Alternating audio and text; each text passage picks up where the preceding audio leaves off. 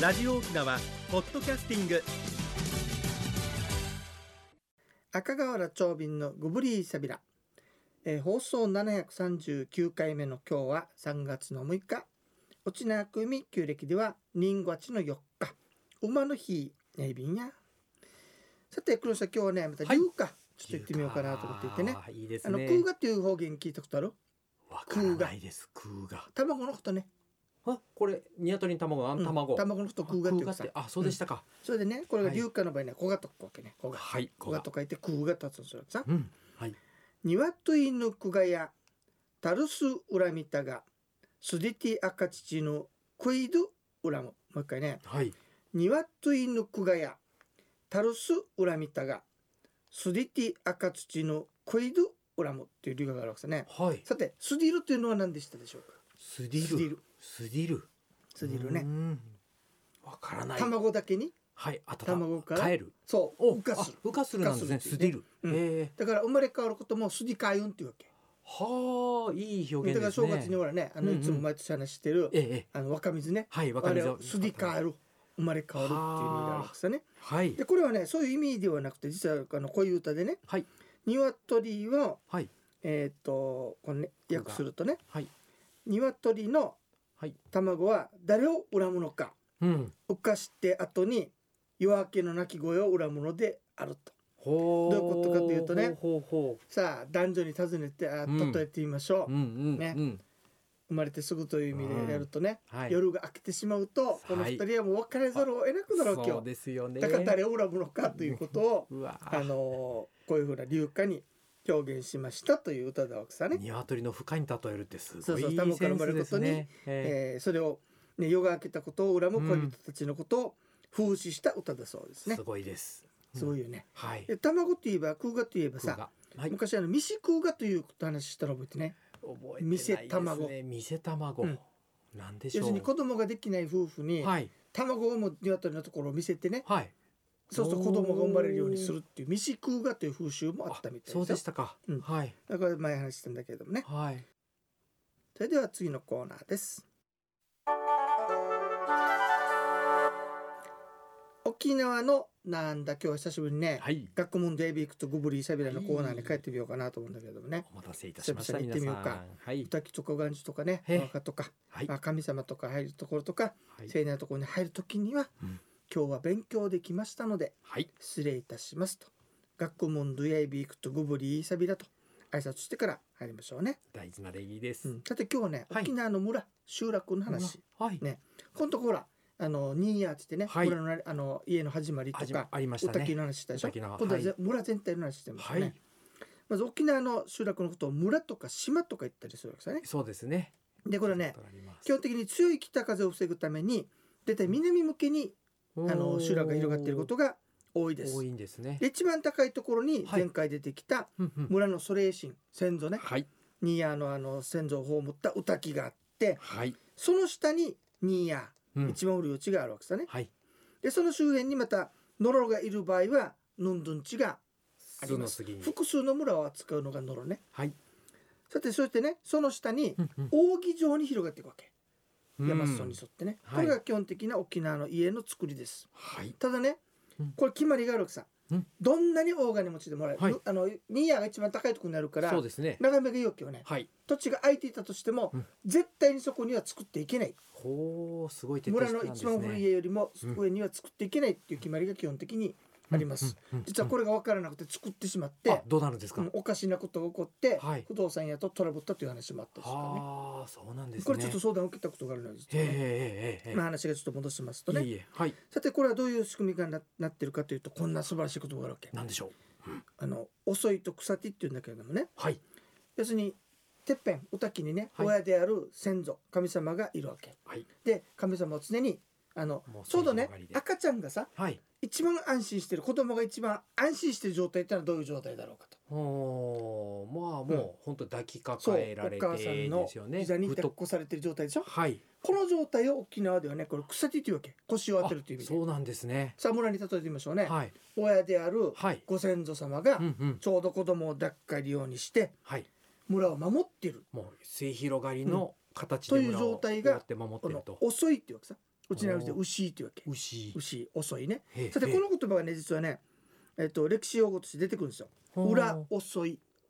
村う遅んい、裏遅い裏裏遅遅いいの語語源はいこれはね歴史学上は裏裏を襲う支配するとほなってるんだけれどうも、はい八代先生は違うと中松八代先生はね、うんうんうん裏裏をウストーンウストーン空がウストーンっていう話したさねはい卵をあの温めてありましたありましただかはらい先ほど、うん、この遅いっていうのははい村のご先祖様がはいちゃんとはい村人を守って守いってるる状ん態、ですねこれを遅いっていうはあ遅いねはい、そしてうんうんその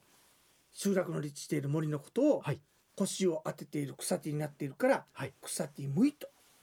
もういいですねいうふうな言い方をするわけさね。うんうんうん歌木のない場合でもはい北風を防いでくれる丘のことを草木むいということあがー丘のことを指すこともあるんですね、集落の背後の丘と考えたらいいですね。はい守ってくれてうるん、と、それでねはいこれ一番素晴らしいのがさ、はいえっとまあ、まあちょっと歌に行ってからでしょうねはいだからよくこれ出てくるんですよ「うん草木むい」とか草ね、木むいですかそれで有名な歌があってね聞くようにしま「す、えー、小浜雲間」っていうんだよねはい「雲間てる島や花粉の島やり場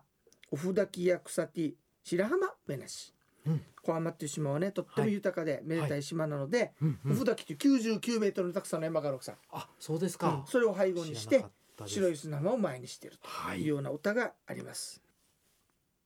それでは次のコーナーです一に運動二にメモリン私が私であるためにメモリン一に運動二にメモリンあなたがあなたであるためにメモリン One, two, smile. OPS. 沖縄ツーリスト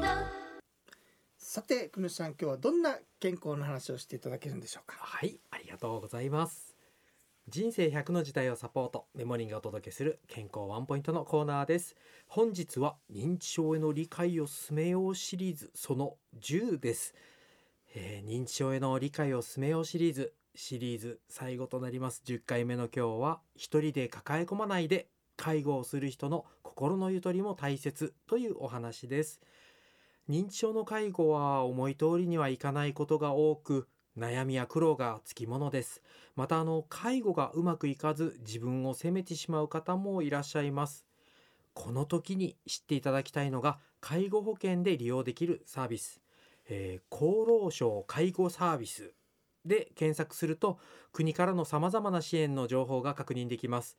介護する家族の負担が減れば笑顔も増え家族の笑顔が認知症の方の笑顔にもつながりますできるだけたくさんの人の力を借りることが介護生活を健やかに過ごす工夫の一つです、えー介護の負担を一人で抱え込まないでください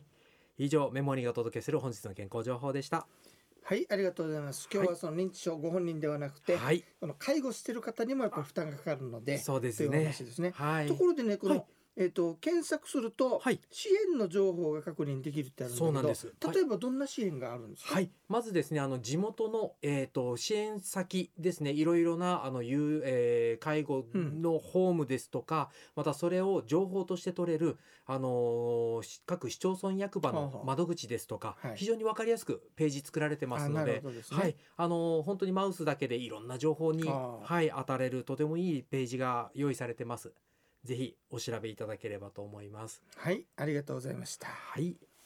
さて黒吉さんねはい、あの遅い要するにあの十集落のはいご先祖様がね、守守っっててるる様子と牛です保護ね。してるとはい、ねそして、えーその背後にある山のことを草ティムイというと草木でしたというね。はい。じゃあねご先祖様は常にはいはい保護していらっしゃるわけさな、でしていただいてますね。はということはじゃあその子孫つまりはい我々はさ、はい、ご先祖様に対してうん感謝の気持ちを持たないといけないでしょ、だと思います。それを形にしてどうやって返すのか、うん。それが年中行事だという考え方であるわけ野州先生として。はあ、じゃあ大事ですね。うん、だから年中行事の中で常にうんうんご先祖様に感謝し、はい神様に感謝していくとはいいうことであるわけですよね、うんだから、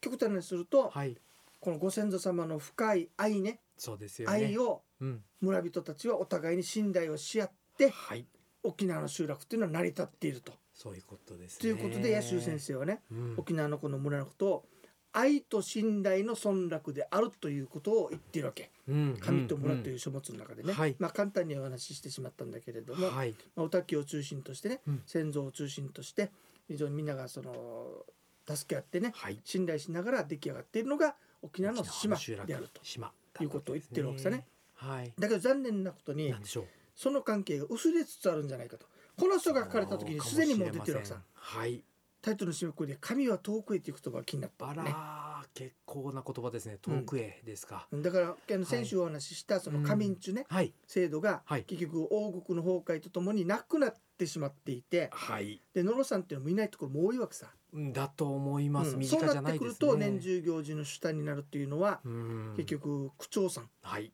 現在は区長さんとかね一部の人たちがやるってことになるわけよね。確かに口調そうなやっっててますくねると一般はい、の人たちとのつながりっていうのがだんだん弱くなっていく薄れていくと思といいう可ま能す性もあるしうん何よりもそはのいおたき自体が開発されてねはい森がなくなってしまうはいおたきっていうのはこの間話したんだけどそこには先祖が眠ってる土地だからそうですね本当はあ絶対に崩してはいけない場所なんですよね本当保はね存するべきところですね、なんだけどはい、はいもう仕方なく那覇の町中とかではねあ祠を作ってしまってはいそこに祀ってるっていうのが